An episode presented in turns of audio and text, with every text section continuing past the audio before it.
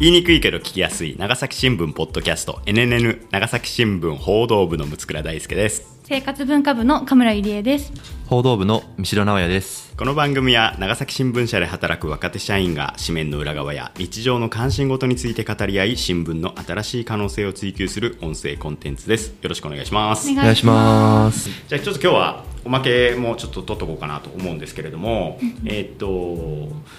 今日9月3日なんですけれども、あの昨日ね配信した分がね、あの私と神村さんが2人でなんかただ喋ってるだけの回 だったんですけどあの高校総文祭のねことをこう、あの喋ってたら、それにあの TBS ラジオの澤田大樹記者が反応してくれまして、あの文化部への愛情がすごいみたいな感じでねあのあのいろいろ話してくれててめっちゃテンション上がっちゃったんですけど あのいや澤田さんといえばねもうラジオっていうかまあ普通にあの、ほら森喜朗さんのね、囲み取材でのあの、なんていうかまあ我々も森喜朗特集しましたけれども、はい。ええ森喜朗特集っていうか あのしましたけれども、ね。あのまあそういうのもあって非常にあのスター記者なんでちょっと反応してくれてありがたいなと思ったんですけれどもね、これはでもうん、背景があるんですよ真相があるわけですね。真相が、うん。これはもうその前回のうん。総文祭特集でもたびたび名前を挙げてしまった長崎慶高校の そのイニシャルにするの バレてるからいいと思うんだけどね。あのあのそ まあ、もっとちゃんと言うとあのな県長崎県公文連の理事長をされている福田光先生ですね。うん福田光先生も日頃からよく NN を聞いていただいてで六倉さんはじめこの3人みんなこうお世話になってる先生なんですけどあの高校演劇あの演劇部のご指導もされ演劇のご指導もされてる先生なので高校演劇つながりでそのライフワークで取材をされてるあの澤田記者とつながっていらっしゃるみたいで。うんそこにこういうものがありますよと高先生がお知らせをして澤田さんにつながったというお話なんですよ。なるほど、うんなるほどそういうことだったん高先生ですね。、うん、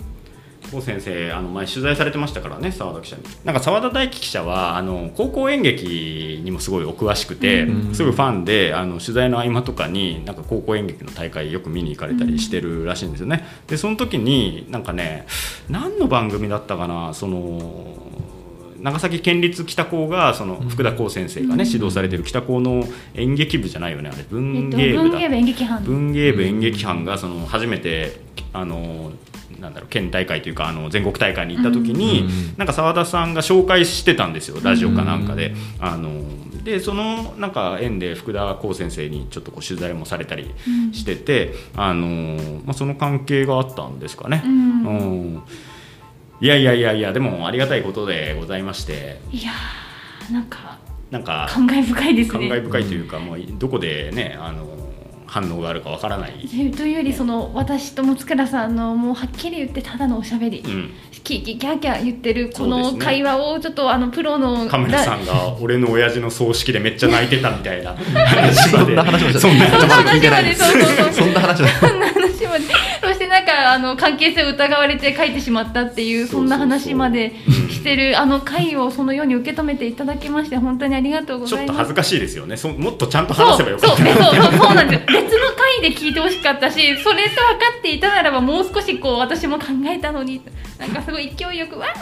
ーって話しちゃったと思って反省してたんです。したら朝こんなこう LINE をいただいたので。いやいやそうだったんですね。あの福田光先生からは私もあの LINE いただいて、うん。あのありがとうございますみたいな感じでうん。いただいたんですけれど、まあちょっとあの折に触れてねなんかその文化部のこともねちょっと全員文化部ですからね、はい。こんこの間の回はその三代さんがちょっと忙しい時期に撮ったんであの出演してませんけども三代さんもね、はい。一応1年間はうん。生活入社1年目ですいましたから、全員高校文化やってる。体験者ですから、ちょっともう応援してきますよ我々は。うん、ということで今後もやっていこうかなと思います。うんあとちょっとあのツイッターの方でですね、うん。あの我々初めてのアンチコメントがい。ただきまして、取り上げるところがですあねのこれも非常にねちょっと我々もついにここまで来ましたかと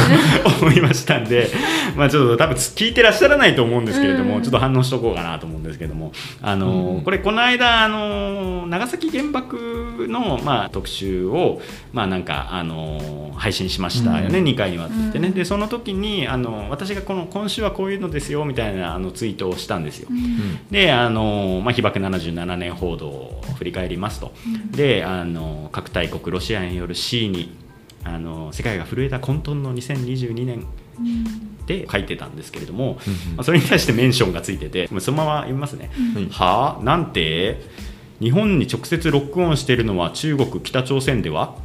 日本海にミサイル撃ち込む北朝鮮日本の EEZ かっこ排他的経済水域にミサイル撃ち込む中国こっちがやばいやろ。なんでロシアを無理やり持ってきた意味わからん。被爆地長崎県民としてそれはないやろというようなあのコメントと、まあ、あともう一つなんかちょっとあのもう長 NNN 聞く価値なしやみたいなことをね言っていただいてるんですけれども。うんどうどうですかね、まあ、確かにそのなんていうかその中国がねその台湾のその、まあ、ペロシさんがねあの、うん。台湾に訪問して、まあ、その後直後に、まあ、そのミサイルをあの EEZ に向けてこう放ってきたみたいな動きもあったりして、うん。あのまあ、確かにその中国の動きとか、まあ、北朝鮮の核実験とかそういう動きもその我々長崎新聞にとっても非常に重大な関心事で紙面でもたびたび別にロシアだけじゃなくて中国や北朝鮮の動きについても、まあ、はい。批判をしたり、はい。あの言及をしたりしているんですけれども、まあ、ちょっと私のツイートがねあの今回あのロシアのことしか書いていなかったので、まあ、それに対してそれはおかしかやろうみたいなご指摘だと思うんですけれども。まあそうですね。で、まあ、ロシアを出したのはやはり、うん。もうロシアがその核兵器による威嚇っていう、まあ、使うっていうふうなものをちかちらつかせて、まあ、威嚇しているっていうことを、うんうんうん。まああのまあ、今年の2月からですねあの明確にうん。あのうんそういう状況がありますし、えっとまあ、それがやっぱりこの被爆地としてはまず2月からずっと考え続けてきた問題であるから、まあ、一つツイートの中でも、まあ、ロシアって息子さんも紹介して、うん。あのでまあ、今回の企画105回の今回の企画も、まあ、ロシそういう状況ロシアの威嚇っていうところをやっぱり軸に考えてきたっていうのは、うん。まあ、あるので、うん。えっとまあ、あるんですよね。そうだよね。だからそこの説明の部分がまあちょっとまあ足りなかったのかなとは思うんですけれども、まあ、議論その軍縮の議論の上でその核兵器というものと通常の兵器というもの、まあ、通常の兵器は OK ですよっていうわけじゃないですよ、うん。ないけど核兵器を使うこと保有することそれを使って脅すこととあのミサイルを撃つことっていうのはやっぱ明確なそのメッセージとしての違いがあってそこはその被爆地のメディアとしてはそこにはやっぱりある種のこう濃淡をあのつけてあの議論しなきゃいけないっていうあのそういうこう文脈っていうのはあると思うんですよね。なので、まあ、もちろんその、まあ、北朝鮮とかあの中国の動きっていうのはつどつどあのウォッチしていかなきゃいけないしそれに対して何かを研究していくっていうのは必要な作業なんですけれどもそのこの8.9という文脈で語る上ではそのロシアが核兵器を使うかもしれないというようなその脅しをしたことっていうのがやっぱより注目が高いあのポイントではあったっていうのは確かで、まあ、そういうあの文脈の中であの今回ロシアの方にねあの少し強調した触れ方をしているんですけれども、うん。まあ、紙面の方ではね中国の動きについてもね、はい。あの触れていたしあの、まあ、そこをね私もあの言及した方が良かったのかなとはちょっと後で思ったりもしたんですけれども、まあ、そういうちょっとこう線引きといいますか違いっていうのはあるんですよっていうのはちょっと分かってほしいなというふうには思いましたけれどもね。はい。うん被爆地長崎県民としてそれはないやろというふうに書いてもらってるんですけど被爆地長崎として考えた時のそのロシアの行動と中国の行動っていうのはまた少し意味合いの違いっていうのがあるので、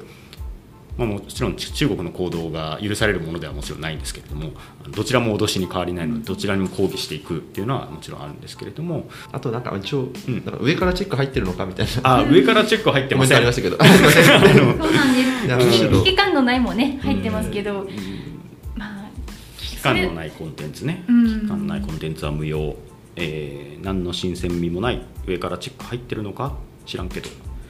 どういうことなんだね？その新鮮味がないから上からチェックが入ってるのかな？ちゃんと上はチェックしてるのかなっていうニュアンスなのか。その上からチェックしたからこんな新鮮味のないおもろないコンテンツ出しとるんかみたいな。どっちのニュアンスなんだろう？新新鮮味ないはちょっとよくわかんないですよねでも結構新鮮味に溢れた企画。いやでもそれこそそれを それを指摘してるんじゃない？そういうなんか欺瞞欺瞞っていうかちょっと思い上がりなんじゃないんですかっていうこと何が若手が作る音声コンテンツだと、うん。何の新鮮味もない規定路線やないか思ったのはやっぱりこの方の中で、その我々長崎新聞メディアは左翼メディアで北朝鮮や中国には味方しているというストーリーが、まあ、この方の中で多分あるんだと思うんですよね。でそれはあのーいろいろ感じるんですよ。あのいろんなあのうん。メディア批判を見るときに、うん。そのメディアは北朝鮮や中国には甘くて、ん。えーアメリカや日本ばっかり批判してますよね、うん。みたいな感じのあの見方世界のみそのメディア感っていうのはすごく感じるんですけれども、まあ、必ずしもそうではないかなと思いますけれどもね。はいただまあちょっと長崎新聞の場合はその総領事館中国総領事館とかが、うんまあ、あの長崎にあって、まあ、その総領事がねこう寄港しの中でその今結構問題になっている新中ウイグル地区の自治区の、まあ、人権問題とかがあのこんなものはありませんよみたいなこう文章が長崎新聞に載っちゃったりもしてるんですけれども。まあ、その自治区での人権問題が明確にあるので、うん。まあ、そそういうのをこうメディアとして載せてしまう批判されてしかるべきところもあるのかなって思ったりはしますけれどもだから近さっていうのはあるよね多分その歴史的にもん。長崎はその中国とすごく近いし長崎のメディア長崎新聞もその中国総領事館とか、まあ、その中国文化というものをすごくなんていうかこう注目してというか特別な思い入れを持ってあの描いてきてるってところはちょっとあるのかなと思いますけどね。でもまあこれこのコメントって別に長崎新聞の紙面自体へのコメントじゃなくてあそうですそうです。NN 自体のコメントだからまあなんかなんか攻撃したくなったんですかね。まあそれを言っちゃあさい。いやそれそうだと思いますよ、うん。あのなかなかたまたま多分これ NNN も多分聞いてらっしゃらないんだろうなとも思うし、あのそういう中でこうたまたまこういうあのね、コメントを見つけて、おまた長崎新聞のか左翼メディアがなんか言っとるぞっていう感じでちょっと怒りに駆られてこういうコメントをしていただいたんだと思うんですけれども、うん。あの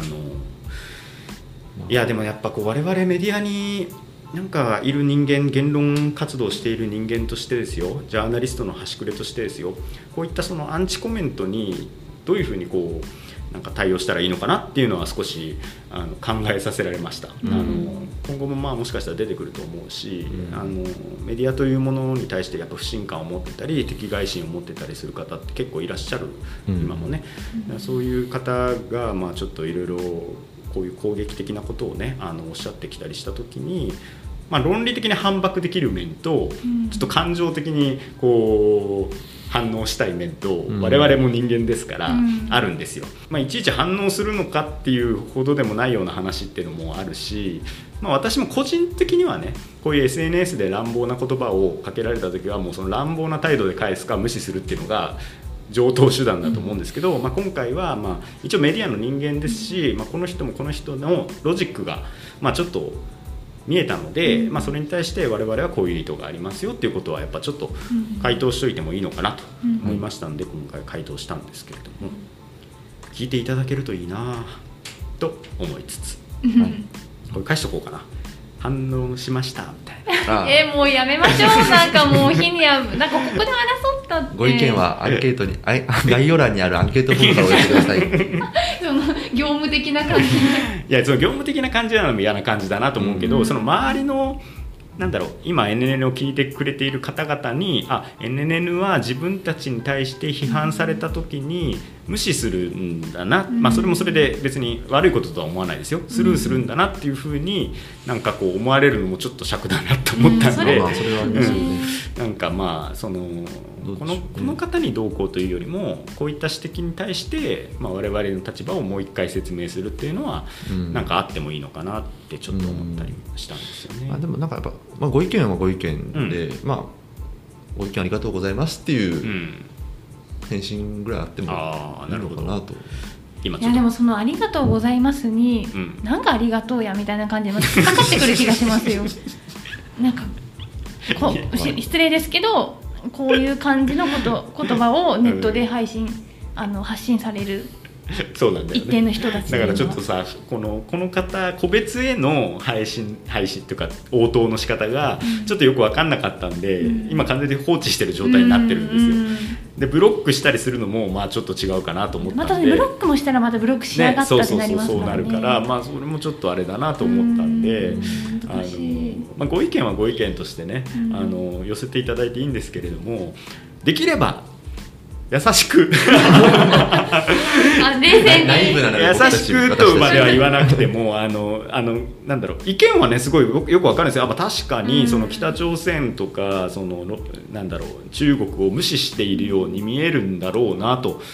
で確かにまあそこそこに言及は全くしてなかったわけですから、うん。ツイート上はね。なんであの、まあ、聞いていただいたり長崎新聞を読んでいただければそうではないということは分かると思うんですけれども、まあ、そこの部分はなんかまあね,、だからまあ目に見えるこの表面のところまでやっぱり気を使わないと、うん。まああーそれは思まあなんだなっていうのはまあ感じましたけど。そうですね。書いてないから何も考えてないわけではないんですけど、いやそうですね。なんか私この SNS 時代でやっぱ思うのは、うん。その書いていないことにちゃんと想像力を働かせること大事だなと、うんうんそう書いてあることが全てだと思うなよというか、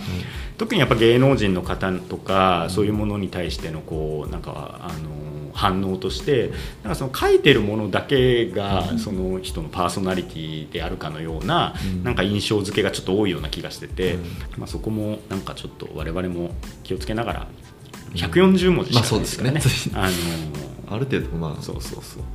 でもな紙面の中でもいろいろ取捨選択ねしたりもするんで、まあ同じような話なのかなとは思うんですけれども、どこにこうウェイトを置いて言葉を発していくかっていうのを考えさせられたりもしました。そうん。まあ聞いてくださいよ、うん。これを機会にとうん。思いましたけれども。ね、まあちょっとここはそっとしておきますけれども。えー そんな感じではい。手打ちということで。勝手に勝手に。勝手に手打ちしてるっていうねあのことなんですけれども。まあなんかねまた機会があれば聞いてもらえるといいなと。なんかなんかこういう方にもちゃんと届くようなものでありたいなとも思ったりもするんですよね。なん、か一旦皿うどん聞いてほしいですね。そうですね。そうそうなんです。皿うどんを聞いてあのやっていただければ。むしろそういうものの方が多いのに。そうだよね。ちょっといやでも安倍晋三さんことかさ。あいうのはさやっぱ結構気遣いましたよね、うん。そうですね。もごもごしちゃいました。そうそうそう。だからまあ聞いた人はなんかいろいろ分かってくれると思うんですけどこういうツイートでねうん。ちょっと、まあ、その後安倍晋三さんの国葬とかもなんかこう動きとかもあってあの我々の紙面もいろいろなあのご批判を受けていますのでまあ、それに対してのちょっと、まあ、応答まではいかなくてもちょっと我々の中の人として思うことっていうのもなんか今後うん。やっていこうかなとは思ってます。はい、はい。というわけで今日はこの辺にしておきます。